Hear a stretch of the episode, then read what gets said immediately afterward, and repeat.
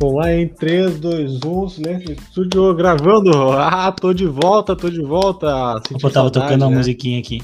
Ah, tá. Vocês estavam com saudade de mim já, Felipe. Estão de volta para mais um Babacast. Claro, cara, imagina, ficaram duas semanas em sem, sem, sem, Olha a cachorrada! Sem ouvir a tua voz aí no, no nosso podcast, né? O pessoal fica com saudade, nossos mais de 362 mil seguidores, né? Cara? Exatamente. É importante dizer, né, Manel? Que, tá tem um alcance muito grande. As empresas já estão nos procurando, né, para fazer patrocínio, a gente ainda não quer, a gente tá esperando crescer um é, pouquinho paga mais. Nós, paga nós, a gente quer, a gente é, não, não, é, não é tão fácil, né, cara? E tu viu, né? Eu voltei aqui, os cachorros já estão comemorando, estão me comemorando, é isso aí, é isso Tá todo mundo feliz, cara, coisa linda. E a gente voltou para falar, né, de um assunto importantíssimo. Inclusive, antes de começar, até vou dizer, pô, parabéns pelo episódio do, do IFEB, sensacional, Felipe, hein? show de bola. Acho que o Gostou? dia que eu o dia que eu cair aqui, tu vai tocar adiante, né, cara? Se eu caiu fora aqui, só segura, segura as pontas. É isso aí. Foi legal, foi legal. E aproveitando, né, na, na semana passada, no último episódio, para quem não escutou ainda, né, aí que a gente falou do IFEB, eu contei, né, que tu ia apresentar o teu trabalho lá. E que tal foi assim, o coração aumentou um pouquinho os batimentos ou, ou não?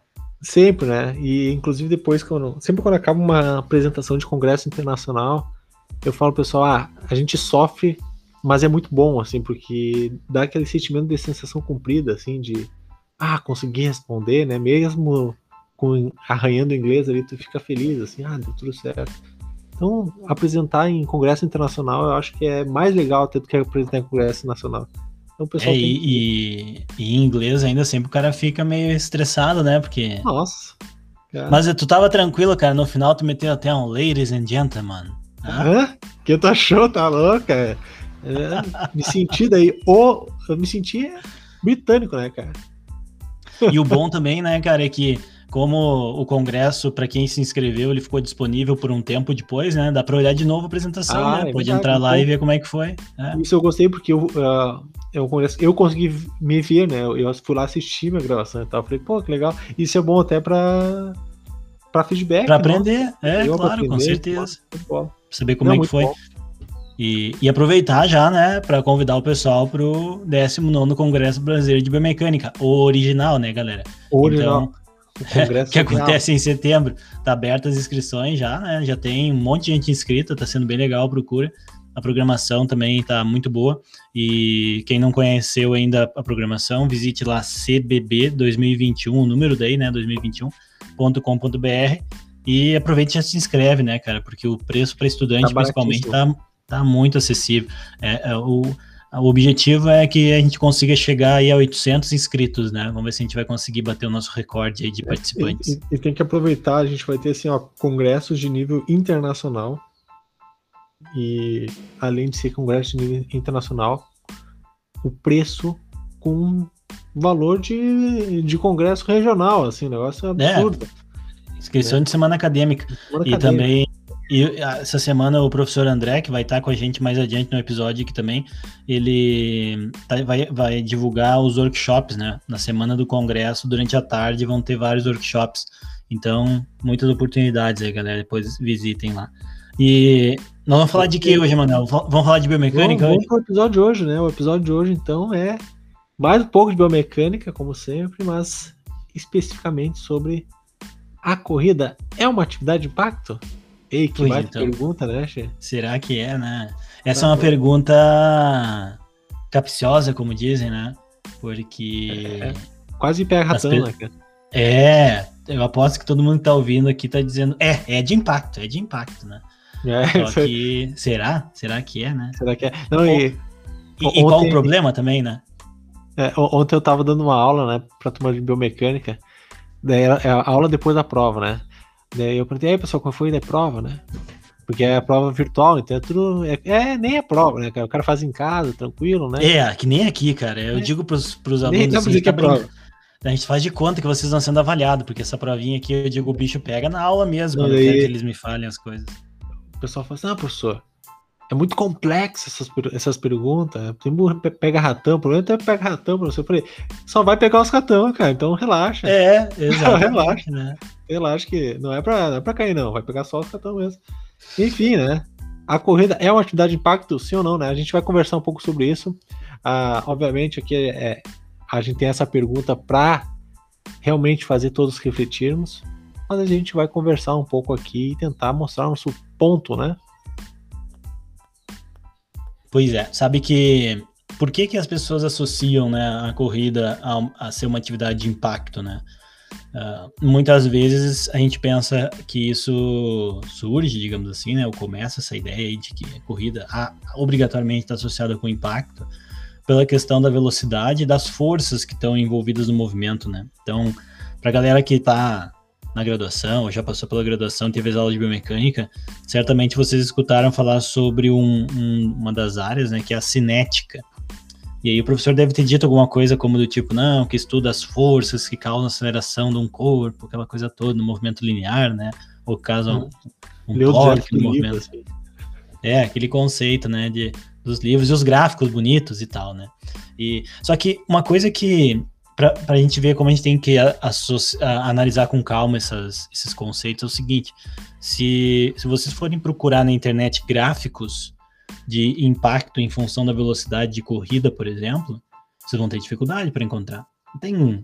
Né? No Google, por exemplo, se colocar ali um gráfico, ângulo da marcha, tem um, milhares de gráficos, né? Experimenta colocar impacto na corrida e os gráficos com as curvas de força. Não tem tanto. É. Porque essa resposta não é uma resposta tão direta quanto a gente imagina, né? Mas se quiseram uns gráficos bonitos disso aí, bota lá no PubMed, Carpes, é tchau lá, daí vai ter um monte, né, cara? Ah, tem, tem. Ah, tem, lá, tem. tem, tem, tem, alguma coisinha.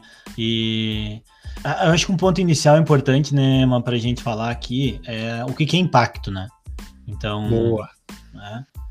Quando a gente fala que algo foi impactante, o que, que vem à cabeça de vocês aí? Né? É, uma coisa boa, boa analogia. Marcante, né? É, uma coisa uma marcante. Coisa marcante. Nossa, impactante. Fiquei, fiquei impactado. Cara, tem... é muito legal essa, essa Eu ia perguntar se tu tem a figurinha aqui, Aldo, fiquei impactado, mas não vou te perguntar. fiquei impactado, e... é verdade. É. Tô impactado. Mas, enfim, impacto, então, tem a ver com isso, né? Tem a ver com uma coisa, a magnitude, né? E, e a gente usa esse conceito desde, sei lá, desde a gente chegar na faculdade, quem estuda uhum. educação física e fisioterapia, né? Sim. Mas acho que é importante entender primeiro o que, que é, né? Então, com uma variável biomecânica, ela passa por uma medida quantitativa, né?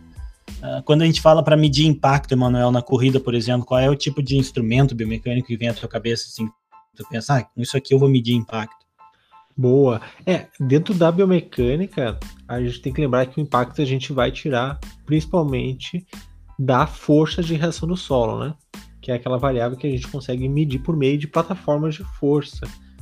Então, são aquelas plataformas né, que são como se fossem balanças gigantes, né, Felipe? Que a gente coloca no chão assim, e a pessoa vai caminhar, vai pular, vai correr, vai pisar nessa plataforma, e essa plataforma vai medir as forças de reação do solo. E o que, que é essa força de reação do solo, né? Inclusive a terceira lei de Newton, né, fala sobre isso, fala sobre a, a, a, a ação e reação, né? As plataformas? Ação, ah, não. É, ah, não, fala sobre que toda, para toda ação existe uma reação de igual magnitude, mas no sentido contrário, né? E a plataforma de força mede isso, você mede essa força de reação do solo. Só que ela mede essa força de reação do solo em três dimensões, de forma tridimensional.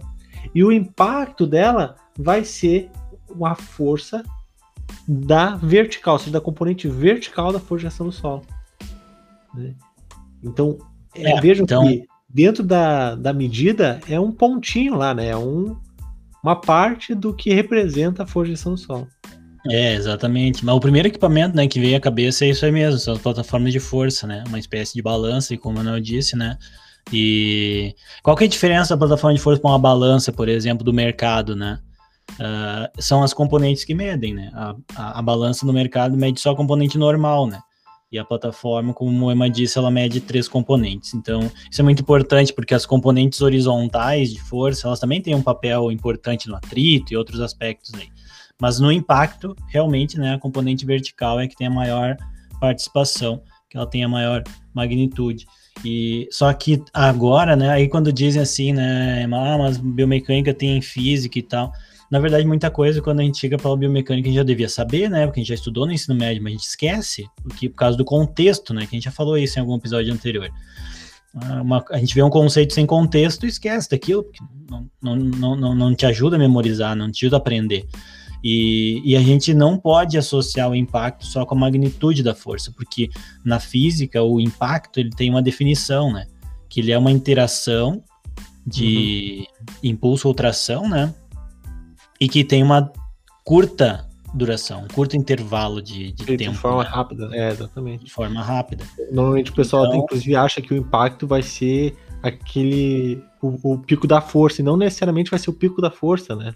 É, se a gente coloca o gráfico na aula, os alunos confundem, né? Pela, porque a gente preocupa só com a magnitude primeiro. Uhum. Então, na força de ação do solo, na componente vertical, né? A gente vai olhar o primeiro pico de força, e aí, às vezes, os alunos se perdem, assim, olhando o gráfico, né? Mas, cara, é só tu pensar o seguinte, ó. A curva de força de reação do solo, no, a curva que vocês estão olhando nas aulas, aí nos livros, enfim, né? Ela começa a ser medida quando o pé toca no solo e ela acaba quando o pé sai do solo. Então, não tem como aquele pico grande de força, né? Que, aquele segundo pico, ser no início dela, porque o pé já está per, quase perdendo o contato com o solo. Então é o uhum. primeiro pico de força. E aí tem que olhar duas coisas ali, né? Tem que olhar a magnitude, ou seja, quantos newtons, né, ela, ela representa, e o quão rápido ela aconteceu. Então, de maneira simplista, né, gente, esses dois aspectos aí definem impacto. Claro que tem um monte de outras coisas associadas ao impacto que a gente vai falar hoje, que na corrida são bem marcantes, né? Mas inclusive, isso é importante. Inclusive, Felipe, a gente sempre tem uma história para contar né? A gente já, já é rotina aqui no nosso podcast tem uma história de congresso para contar, né? E tu vai lembrar do congresso de Glasgow, que a gente enviou um trabalho. Ah, sim, essa é boa. Deixa eu contextualizar, deixa eu contextualizar antes, né? Deixa eu contextualizar assim. A gente saiu aqui de, de Uruguaiana, Emanuel na época fazia mestrado, né? Tava aqui com a gente ainda.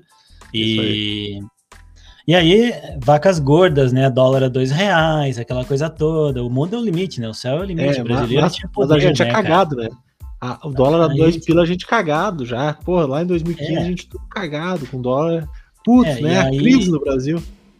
E aí a gente, pô, vamos pro Congresso. Na época, né, a Eliane Guadanin, que vai estar com a gente aqui em um episódio mais adiante, ela estava fazendo o doutorado.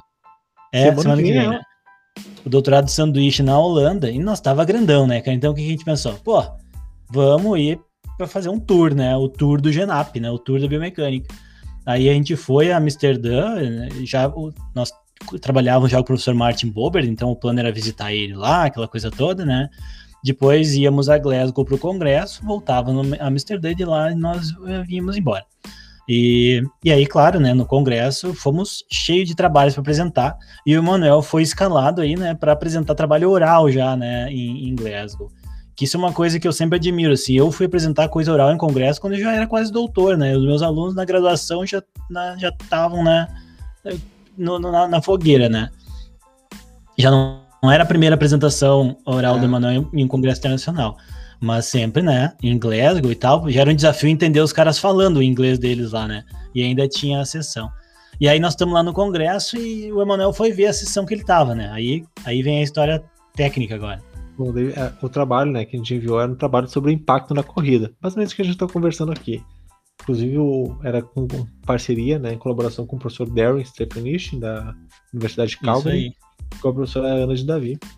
E, bom, tava lá na hora de submeter, né? Qual é a, a sessão, né? Que eu tenho que submeter no trabalho? Ah, impacto, de dar impacto, ah, é impacto, impacto na corrida, é impacto, né? Cheguei sabe lá. Aquela coisa sabe aquelas coisas que os alunos fazem e não perguntam pro orientador, né? Ah, vou colocar aqui as áreas e tal. Depois disso, gente, meus alunos todos me mandam mensagem perguntando, professor, qual é a mesma área que eu coloco? É, porque o, os congressos, tá, tem, tem lá as áreas, né? Daí meu trabalho era como que a força reação no solo o impacto da reação solo altera com a velocidade da marcha, alguma coisa assim, a velocidade da corrida. E, é. bom, impacto, e daí tinha uma sessão lá de impacto, e eu falei, é aqui que eu vou meter, né? Meti. E foi selecionado para apresentar oral. Cheguei lá no dia, era, sei lá, o terceiro a apresentar, se não me engano. Primeiro trabalho era impacto de um carro batendo no outro, assim. Né? Então, esse impacto. Deu pra meio estranho, né? Capacete de futebol americano, é. impacto de carro. Exatamente. E aí, enfim, né? O Manel caiu aí na sessão. Então, cara, se você tá indo para um congresso nacional levando trabalho sobre biomecânica da corrida, é biomecânica do esporte, tá? É essa sessão que você tem que. Faz a cagada que eu fiz. Mas, inclusive, né, uh, foi uma experiência interessante, assim, né? Porque ninguém esperava também, inclusive o chair da mesa, lá, o cara que tava na mesa, ele falou assim: ó, oh, uma nova forma de ver impacto aqui, que interessante. Ele comentou sobre isso. E imagina, se eu já tava nervoso normalmente, imagina com saber que tava numa sessão que não tinha nada a ver, né? É. Porque aí bate aquele desespero, né? Tá, pode ser que ninguém tenha nenhuma pergunta, mas pode ser que eles tenham muitas perguntas. É e aí o bicho não, pode tá pegar, bom. né? Mas, mas aí o Manuel apresentou lá o trabalho de impacto é. na, na corrida, né? Então, é. gente, primeira parte para vocês memorizarem e aprenderem com a gente é isso, né? A gente vai medir pela forjação do solo, considerando a magnitude e o tempo que o pico de força acontece. Agora, não é só assim, né? Existem outros instrumentos e outras estratégias para abordar o impacto também, que nós não vamos falar hoje para não aprofundar na parte técnica, mas só vamos mencionar, que é o uso de acelerometria, por exemplo, os usos de sensores inerciais também, e até mesmo pela cinemática pode-se ter alguma, alguma informação sobre impacto. Então, só para que vocês saibam que não é só a força, mas a forjação do solo é sim a, a, a forma mais direta, digamos assim, né? Mais rápida de se obter. E já que tu falou aí, Emanuel, que tu apresentou esse trabalho sobre biomecânica da corrida, impacto, tal, é um artigo que está publicado no Journal Sport Science 2015, eu acho, 2016, não me lembro. Né? Uh, eu te pergunto, né? Será que, a será que a corrida é uma atividade de impacto? Pois é. A gente sabe uma coisa: tem impacto. Tem Por que impacto, tem impacto? É, tem impacto? Por que tem impacto? É. Porque, como o Felipe falou, tem uma força né, que é a forjação solo, que está sendo ali ah, sendo aplicada no corpo humano, né, num intervalo de tempo. Isso aí, num intervalo de tempo muito curto, né? Curto. E, mas assim, tudo tem impacto, né, hoje em dia, quer dizer, hoje em dia, tudo tem impacto, né? Todas as atividades têm impacto, e se vocês lembram da aula de anatomia, fisiologia óssea, a gente vai lembrar que o impacto ele é importante, inclusive para o crescimento, né, dos tecidos. Então a gente não deve olhar o impacto como um vilão, né?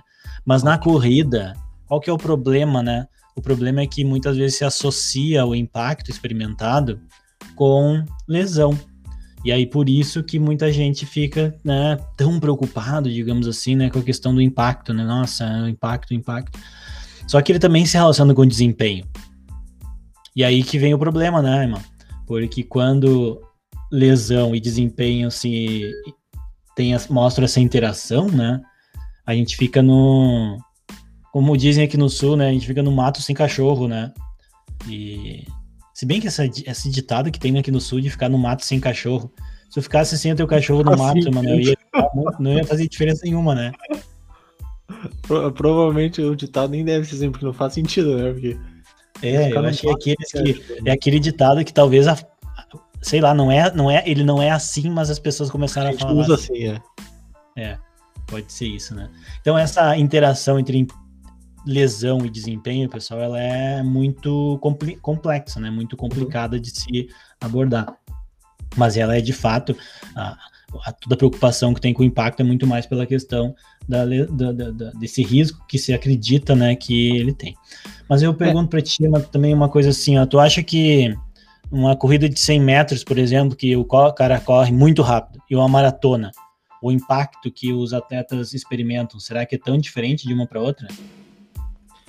Pois é, aí entra uma outra questão né, que a gente vai conversar, que é a questão do padrão de corrida, né? Porque a gente tem que lembrar que conforme a gente muda o tipo de corrida, ou seja, a, o teu padrão de corrida, a tua velocidade de corrida, obviamente tu tá mexendo nos teus impactos né? Vai ter, vai ter mudanças no, no tipo de impacto que você está sofrendo. Mas eu queria fazer um parênteses antes aqui, que é essa hum. questão da, do impacto, né, do risco dentro dele. Eu sempre falo para meus alunos o seguinte: gente, você tem que lembrar que, por exemplo, quando a gente fala de saúde de cartilagem, a, a cartilagem ela precisa de impacto para se desenvolver, para manter sua saúde. O problema é Sim. quando tu já não tem mais a, a cartilagem, você já está com ela estragada e daí tu vai ter uma atividade de muito impacto e às vezes tu vai sentir dor, porque a cartilagem já não vai estar ali. Mas o impacto era importante para ela e normalmente ela acabou uh, perdendo, a gente acaba né, desenvolvendo até outras doenças pela falta de impacto, muitas vezes. Né? Então, só para fazer esse comentário aí, que muitas vezes a falta de impacto é mais problemática do que. Não é... é, e, aí, e aí eu acho que é uma bom, um bom gancho, né, para a gente entrar na, na, questão de por que então que a, a, o impacto é algo tão importante na, na corrida de, de, rua. Vamos pensar na corrida de rua, né, gente? É justamente é pela, pelo tempo de exposição, né? Esse é o grande problema, assim, né? né? A repetição, né? Sim. E aí eu lembro que quando eu comecei a estudar biomecânica e tal, que eu estudava muita coisa de assimetria de membros inferiores e tal. Eu lembro que tem um trabalho antigo já, mas bastante clássico, dá para se dizer, né? Que dizia, né? Que diz, né? O trabalho está publicado, que às vezes uma magnitude de assimetria, por exemplo, pequenininha, numa avaliação transversal, por exemplo, ela pode significar pouca coisa. Mas se essa magnitude de assimetria pequena é persistente durante muitas atividades, talvez ele, ela tenha um efeito de longo prazo, né, uh, maior. E de certa forma isso a gente pode transferir para o impacto também, né, porque a corrida tem impacto, né, tem impacto. Agora a gente vai começar a explorar agora se isso é uma coisa ruim sempre ou não, né. Por que, que, ela tem impacto? Porque no momento que o pé bate no solo, tem aceleração do corpo, aquela coisa toda, vai gerar uma força de ação do solo com componente vertical grande, né? Ela vai chegar aí. Nós, ah, outra coisa que a gente não comentou, né, Manuel, que é importante falar, que quando a gente está comparando essas pessoas, né, que estão correndo, por exemplo, a gente não pode considerar o valor de força em newtons, né? Aí Boa. as pessoas vão escutar e dizer, ah, pô, eu, eu, eu aprendi que força é uma, é uma grandeza vetorial, né, quantificada em newtons mas eu não devo né, comparar as pessoas olhando o valor em Newton. Por quê? Porque a força de ação do solo depende do teu peso. E, obviamente, se a tua massa difere para outra pessoa, o teu peso vai diferir. Então, é um processo que chama de normalização. Né? Então, se fala, se descreve a força de ação do solo em relação ao peso corporal. E aí, se a gente for olhar na corrida, é, os impactos, eles podem ultrapassar duas vezes e meio, 2,5, né? O teu peso corporal. Então uhum. é bastante, né, gente? É. Porque um peso corporal, né, mas quando a gente tá parado, sentado, né? Tá de pé ali parado, é uma vez o teu peso corporal que tu tá experimentando. Agora, quando tu acelera o teu corpo, pode aumentar isso. É, pra então, ter noção, quando tá caminhando, se eu não me engano, é uma vez, né? Tá caminhando. É, 1,1, é. 1,2, né? Uma vez o teu peso corporal. E a corrida pode chegar, em alguns casos, a três vezes, né? Então, realmente, tu depende da é. velocidade, né? Aquelas outras coisas, mas é pelo menos duas vezes o teu peso corporal. É, então, por isso também, né, que, que é importante essa normalização, para ter uma ideia, né, uma, um objetivo mais palpável, digamos assim, para comparar as pessoas, né. Então, quando vocês estão lendo um artigo, acho que é uma dica boa aqui, né, disso, estão lendo um artigo que comparou, por exemplo, dois grupos de pessoas, homens com mulheres, jovens com idosos, né, crianças com adultos e tal, normalmente a força, os gráficos de força, os valores de força apresentados, eles são normalizados pelo peso corporal. E aí, sei lá, daqui a pouco tu tá uma pessoa de 90 kg correndo, ela tem um pico de força de, sei lá, 2.700 newtons. Né? Então ela tem três vezes o peso corporal dela, né? Se o peso corporal dela é 900 newtons, então ela tá com 2.700. E daqui a pouco, se uma outra pessoa tiver os mesmos 2.700 newtons, mas tiver uma massa corporal diferente, talvez ela esteja experimentando mais ou menos impacto. Tá? Então essa, essa normalização ajuda a comparar. E normalização é uma coisa que a gente usa para outras variáveis também, né? Só que a uhum. gente às vezes lê muito sobre eletromiografia com normalização da ativação muscular e tal, e esquece que em outras variáveis também é importante, né? Muito bom, muito bom. É, acho que é um parênteses importante falar, falar aqui, né? Porque acaba envolvendo e influencia né, a nossa, nossa visualização também da, do dado, né? Do resultado. É. E tem muita coisa que já se sabe, assim, né? Da, da relação de impacto com corrida. O que que, que, que dá para dizer, assim, para quem está nos ouvindo? Ó, o que, que a gente já sabe que acontece né, em relação a impacto em corredores? Bom, tem algumas coisas que a gente já sabe. Até para você lembrar, não sei se vocês lembram exatamente o, como é que é, é, é o padrão dessa curva de força, né? Ela, a gente diz que ela tem dois picos, né, Felipe? A gente tem o primeiro pico, que é esse pico que a gente está falando, que é o pico de impacto, e depois teria um segundo pico, né? Que é um pico muitas vezes maior do que o primeiro pico, que é o pico. Não fala o que tu tá pensando. É, não é pra não. falar que é o picozão, né? é, é, a gente brinca que é o picozinho e o picozão, né? O picozinho é. é o primeiro pico e o segundo, né? E os alunos nunca mais esquecem, quando eu falo que o picozão no segundo é, é importante. E esse segundo, que é o maior aí, né? Ele é o pico do, da propulsão, né? O pico ativo. Então, pensem que tu tá caminhando, né, ou correndo. Primeiro tu toca o calcanhar no solo, ou toca o pé no solo. Não vou falar o calcanhar porque vai mudar, depende do padrão de corrida. Tu toca lá o pé no solo. O primeiro resposta que tu vai ter é o impacto, né, que é esse primeiro pico. E veja uhum. só, o que a gente já sabe na literatura é que conforme a gente aumenta, por exemplo, a velocidade da corrida, a gente aumenta esse impacto. Ou seja, o impacto agora está relacionado com o aumento da velocidade da corrida. Conforme é. mais rápido, maior o impacto. Ah, então, então isso, é uma, é uma coisa, ruim, que... né? Não, não é ruim. Na verdade, isso é, eu diria que não tem como é uma fugir. característica, entendeu? né? Exato. É uma característica daquele movimento. A maior velocidade vai. E às vezes, ah, talvez né, as pessoas ah, mas não entendo por que correr mais rápido tem mais força de ação do sol se meu peso é o mesmo, né?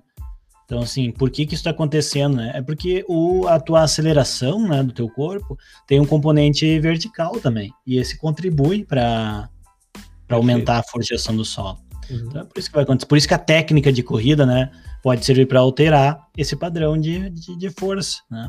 Mas a primeira coisa importante entender é que tem um efeito da velocidade.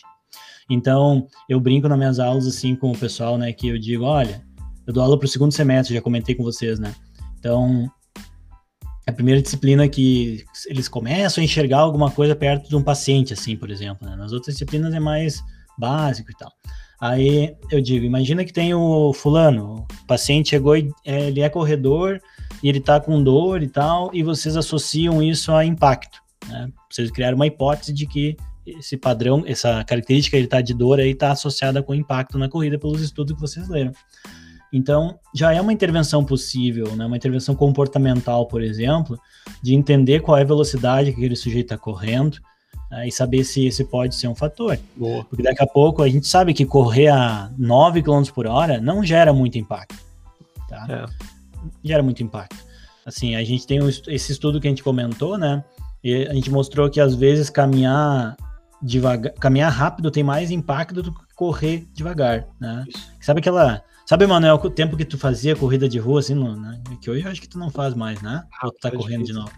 Tá difícil, não, né? Até agora só faz, voltar, né? só faz exercício para membros superiores agora, embalando o Arthur, né? é, tipo isso. É, o Arthur tá ficando pesado já, cara. Tá fazendo é. muito rápido.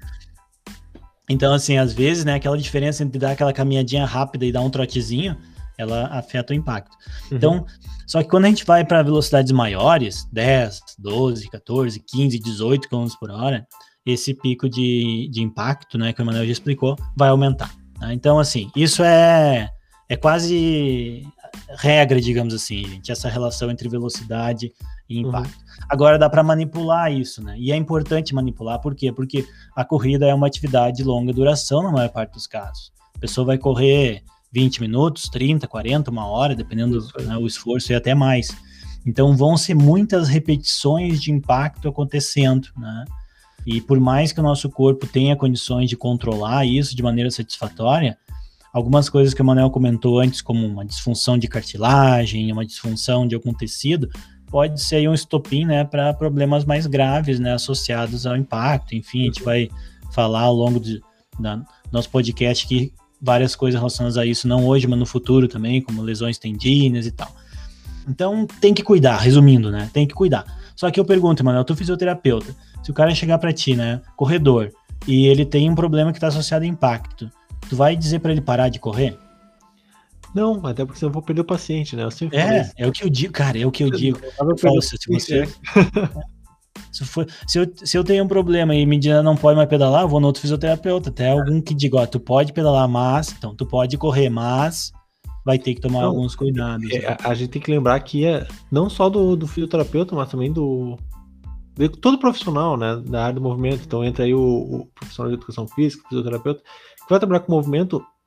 basicamente tu tem que saber que o atleta, se for no caso de atletas, ele não quer parar de fazer sua prática esportiva. Então tu tem que pensar, oh, como que eu posso diminuir o tempo que vai ficar parado? Ou seja, é. sempre focado em ele tem que voltar a correr, ou ele tem que voltar a fazer sua prática. E nesse é. caso aqui, uma estratégia muito boa é a gente avaliar esse padrão de movimento. Eu sempre falo pessoal, pessoal, vocês não precisam ter exatamente uma plataforma de força, mas se tu avaliar padrão de movimento da corrida dele, né, que a gente já gravou até episódio sobre isso aqui, sobre padrão de movimento, e cinema, na verdade sobre análise de movimento, né, a gente sabe que a gente pode acabar uh, pensando, ou pelo menos fazer um raciocínio clínico ao quanto isso está afetando os impactos nessa corrida. É, e e aí talvez as pessoas, isso é, as pessoas sempre falam muito, né? Pô, mas avaliar o impacto na, na corrida é difícil, né? Não dá para fazer porque precisa de plataforma de força, acelerômetro e tal, né? E aí acaba não fazendo. Então, a gente conhecendo o padrão de movimento, consegue estimar algumas coisas. Então, uma coisa que, assim, mas antes disso, né, gente? A primeira coisa que as pessoas querem mexer quando se fala de impacto na corrida, o que que é? Qual é a primeira coisa que diz assim? Ah, é culpa disso, tem que mudar isso. O tênis. O tênis, né? O calçado. E ah, eu, lembro... eu chutei aqui, porque a gente não tinha combinado isso, mas foi uma boa não, pergunta, né? eu respondi. É. E aí eu lembro que uma vez eu dei uma palestra para uns corredores e eu contei a verdade para eles, né? Que o melhor tênis é o mais confortável. Eles queriam bater em mim, porque eles queriam que eu dissesse que fosse que eram aqueles é. tênis caros que eles compram, né? De R$ 1.200, R$ 1.300 ou até mais. Ele disse, cara, o melhor é é o, eu te dar conforto. Então, se vocês estão avaliando alguém, seja um atleta que vocês treinam ou um paciente que chegou na clínica para trabalhar para vocês tratarem, eu acho que é importante também, né, Manuel, conversar sobre isso. Então, tudo parte, gente, aqui de uma hipótese que vocês criaram, entendeu? Vocês fizeram a avaliação do atleta ou do paciente e chegaram a uma conclusão, né, que pode ser alguma variável associada a impacto. Então, vocês têm que testar essa hipótese agora.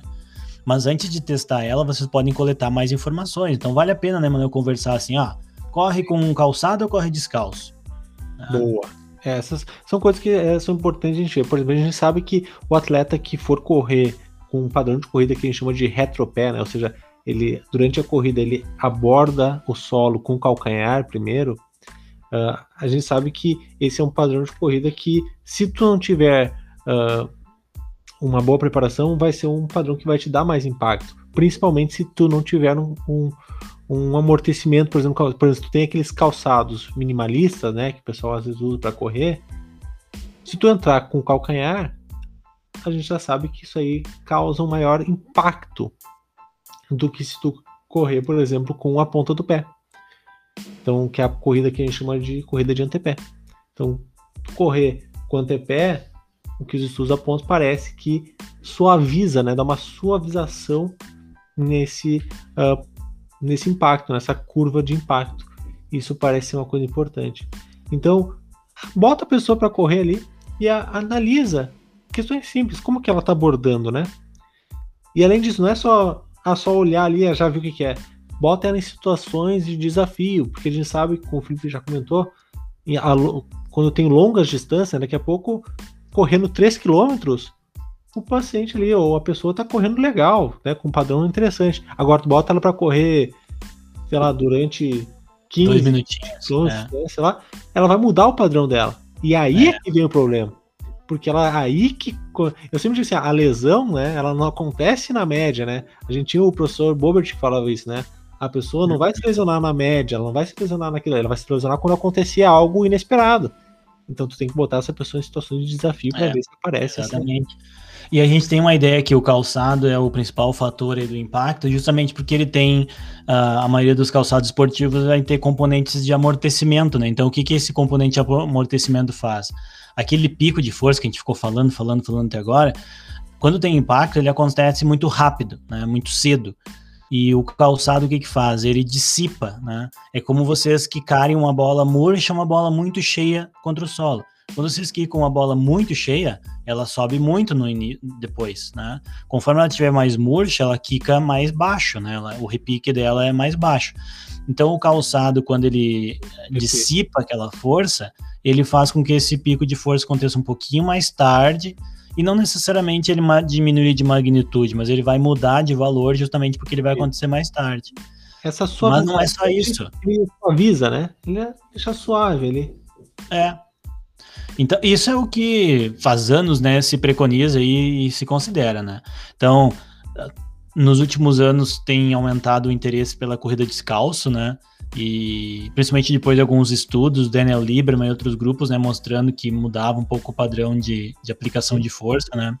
E assim, quem sou eu, né, para questionar o Lieberman, né? Oh, mas Lieberman, uma coisa é. que mas uma coisa que a gente esquece de ver é que naturalmente o aumento da velocidade de corrida muda a estratégia de abordagem no solo. Porque se vocês lembrarem a fórmula de velocidade, a primeira fórmula que vem na nossa cabeça é a distância pelo tempo, né? Mas na corrida tu pode calcular a velocidade por um produto, o produto do comprimento de passadas e da frequência de passadas. O que, que, que isso significa, né? Que vai chegar um momento em que para tu conseguir correr mais rápido, tu vai ter que realizar mais passadas na unidade de tempo, né? A tua frequência de passada vai ter que aumentar. E tu não vai mais conseguir pisar o calcanhar. Se tu pisar o calcanhar, tu não consegue aumentar a frequência de passada. Então, em velocidades maiores, tem sim uma mudança do ataque ao solo mais para a região do médio pé em direção ao antepé. E isso acontece para a maioria das pessoas. Né? Então, naturalmente, isso acontece. Só que a gente tem que pensar o seguinte: as pessoas que se lesionam correndo, elas não estão correndo a 30 km por hora, que é onde esse padrão vai acontecer obrigatoriamente. Elas estão correndo entre 12 e 16 km por hora, que eu acho que é o que a maioria da, dos atletas amadores aí de corrida de rua praticam. E aí nessa faixa de velocidade, o, não só o calçado, mas a forma como o pé toca no solo é importante.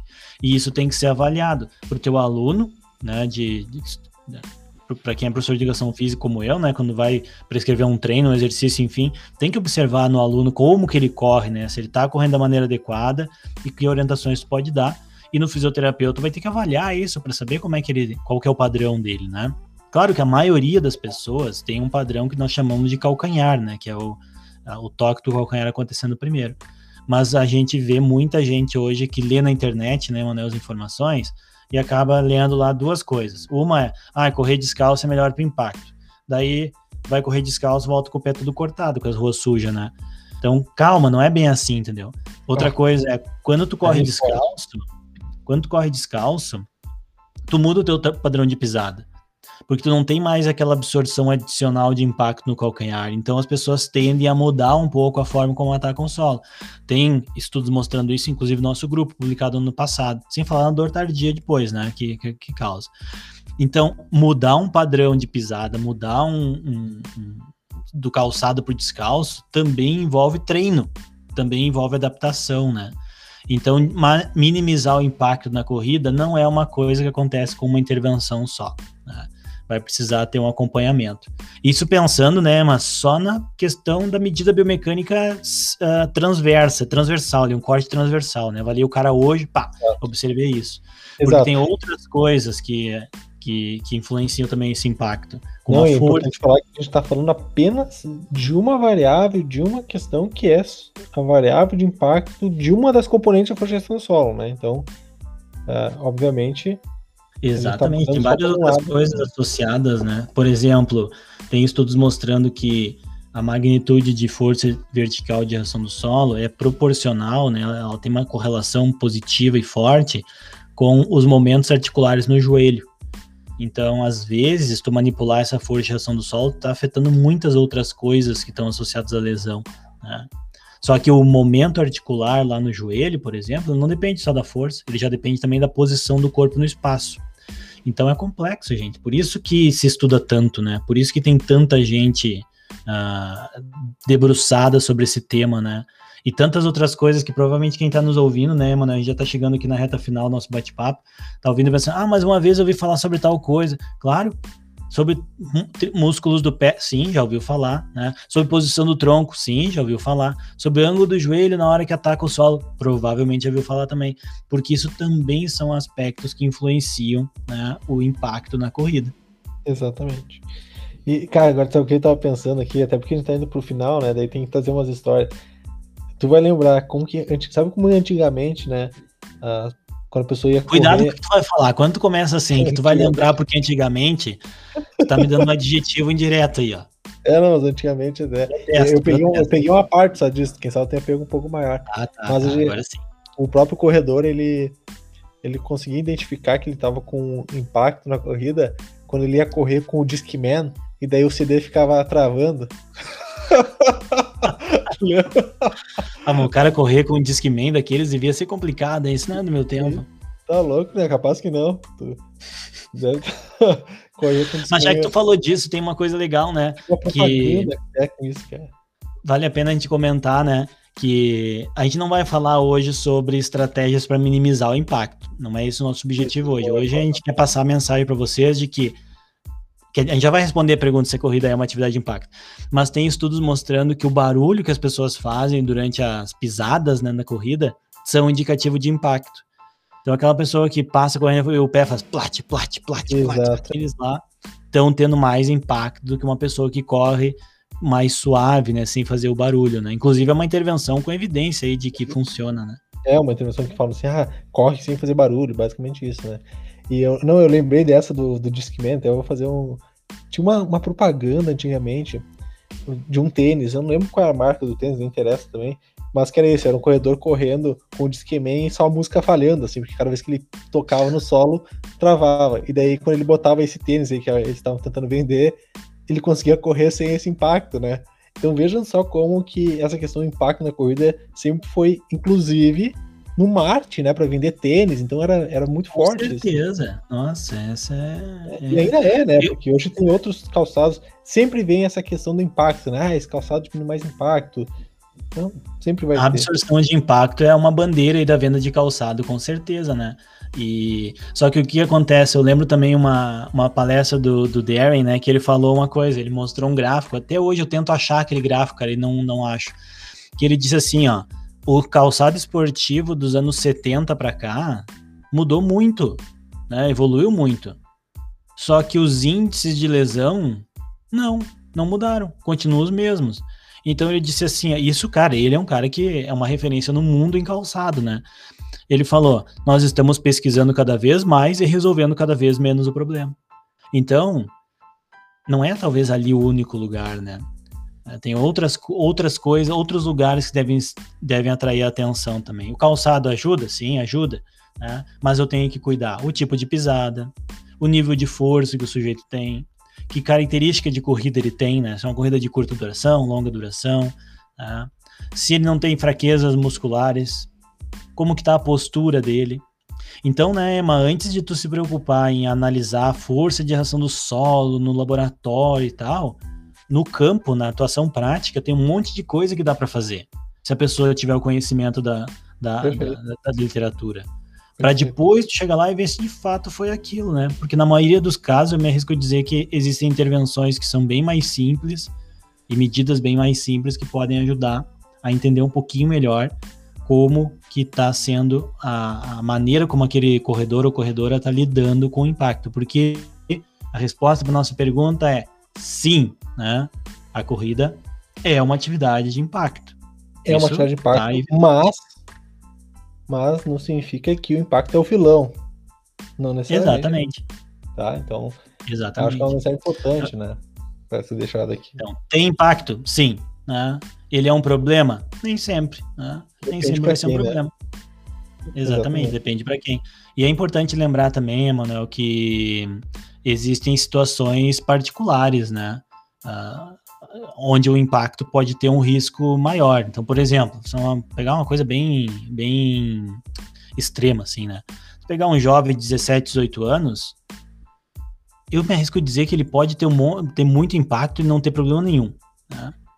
Porque tá tudo funcionando 100%, né, cara? Tá, o sistema corporal tá a pleno vapor, né? Um, Agora, se tu pegar um, alguém... Pessoa da cidade, né, é saudável e tudo mais... É.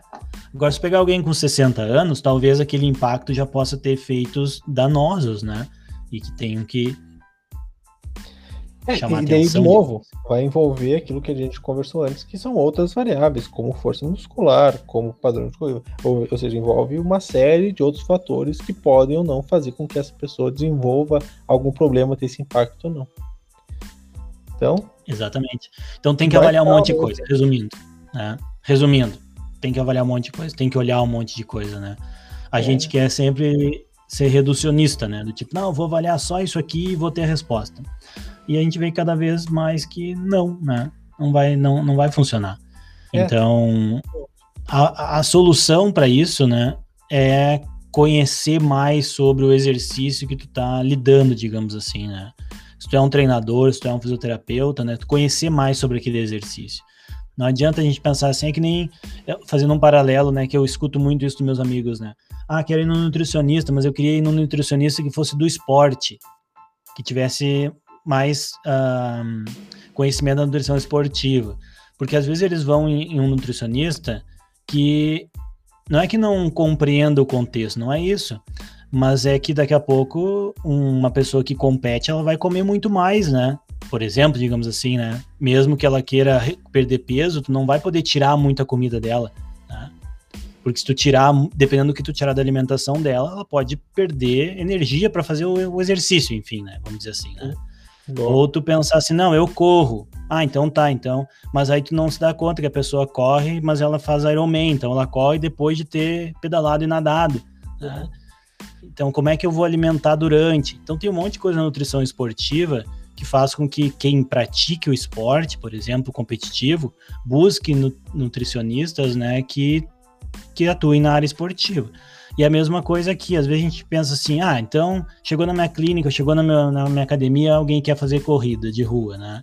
Vai começar a treinar. Uh, ah, eu sei que a corrida tem impacto, então vai lá e diz o que? Não, temos que comprar um tênis bom para ti, né? tem que ter um tênis bom. Cara, às vezes não, isso não vai solucionar o problema do impacto se não olhar a técnica dele, se não olhar a forma como ele corre, se não analisar a velocidade que ele está desempenhando, como que ele responde à mudança de velocidade. E às vezes a impressão que eu tenho é que as pessoas não se dão conta disso, né? Perfeito. Porque acha que o calçado vai ser a única coisa que vai resolver. E não é. é a gente. Uh, e também, tudo, tudo que a gente tá falando é importante, né? Tem gente que daí ia falar assim, não é nem 8 nem 80, né? Não é tira fora o calçado e nem bota toda a culpa no calçado. É, gente, precisa ter calçado? Sim, mas qual calçado? Depende. Depende de qual é o nível. O pessoal pergunta assim, Emanuel, quero começar a correr, qual tênis eu compro? Cara, não compra tênis nenhum, vai correr.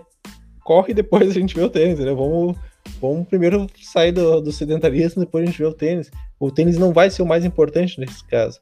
A gente tem outras coisas, como o Felipe falou, que vai influenciar o impacto nesse caso. É, e principalmente, né, uma mensagem também final aqui importante que eu quero deixar nesse episódio de hoje, é que se a gente pensar que só olhar a força vai nos ajudar a entender se o impacto é um problema, tu inviabiliza a biomecânica na prática. Porque onde que tem plataforma de força? Laboratório de pesquisa, muito caro, entendeu? Difícil ter um. São poucas clínicas no Brasil que tem plataforma de força fora de uma universidade. E principalmente em cidades menores. Então, tu vai inviabilizar a aplicação daquela área por causa disso? Não a gente sabe que conhecendo um pouquinho mais, a gente consegue também uh, atacar esse problema, digamos assim, de outras formas, né? Ótimo. Ah, que baita aula hoje, eu acho que sensacional. Não sei, cara, vamos ver o que, que o pessoal vai nos dizer aí, né, depois que eu vi, né? É. Importante que a gente fez, né, cara? Muito bom, muito bom mesmo. Uh, semana que vem, pessoal, semana que vem vamos ter mais um episódio aqui sobre biomecânica e vamos falar sobre como os idosos caminham. Pá, como é que caminham, será? Mas é. Com as pernas? Não sei, será que tem. A primeira coisa que as pessoas vão já vão identificar é que caminham um pouco mais devagar, né? Mas e aí, será que caminham mais devagar para ter mais segurança ou é, ou é pior, né? Uhum. Eles caminham mais devagar. Eis a questão. Eis a questão. Bom, muito obrigado pela atenção. Gente, espero que tenham, espero que tenham gostado do nosso bate-papo, né? Então, esqueçam, a corrida é sim uma atividade de impacto ponto. Mas além da questão do impacto por si pelas forças, nós devemos sempre levar em consideração de que existe uma série de fatores que o nosso corpo possui de habilidades, né, para lidar com esse impacto. E a gente comentou algumas delas aqui. Calçada é importante? Sim, é importante, mas também é importante a técnica de execução, a força muscular e a característica da competição ou da prática que esse sujeito vai ter. E para medir isso, né, melhor forma são as medidas de cinética linear, né? Com as plataformas de força ou também com acelerômetros. Inclusive, para quem tem curiosidade sobre acelerômetros, eu digo, Emanuel, nas minhas aulas, que daqui a alguns anos isso vai ser um equipamento que tu vai comprar, assim, tipo, no, no, supermercado, sabe? E. Que, tipo, que tape, assim, tu vai lá e compra. Tem gente que usa para qualquer coisa e não, não acha nada, né? E, mas tem gente que se usa para uma coisa específica, com um objetivo claro, às vezes tem um resultado, né? Então o acelerômetro vai ser assim também, né? E aí vai facilitar essas medidas de impacto, por exemplo, na rua, que é uma coisa que é o sonho de consumo de quem trabalha com corrida, né? É. Enfim, de tudo isso que a gente falou, a gente só sabe uma coisa.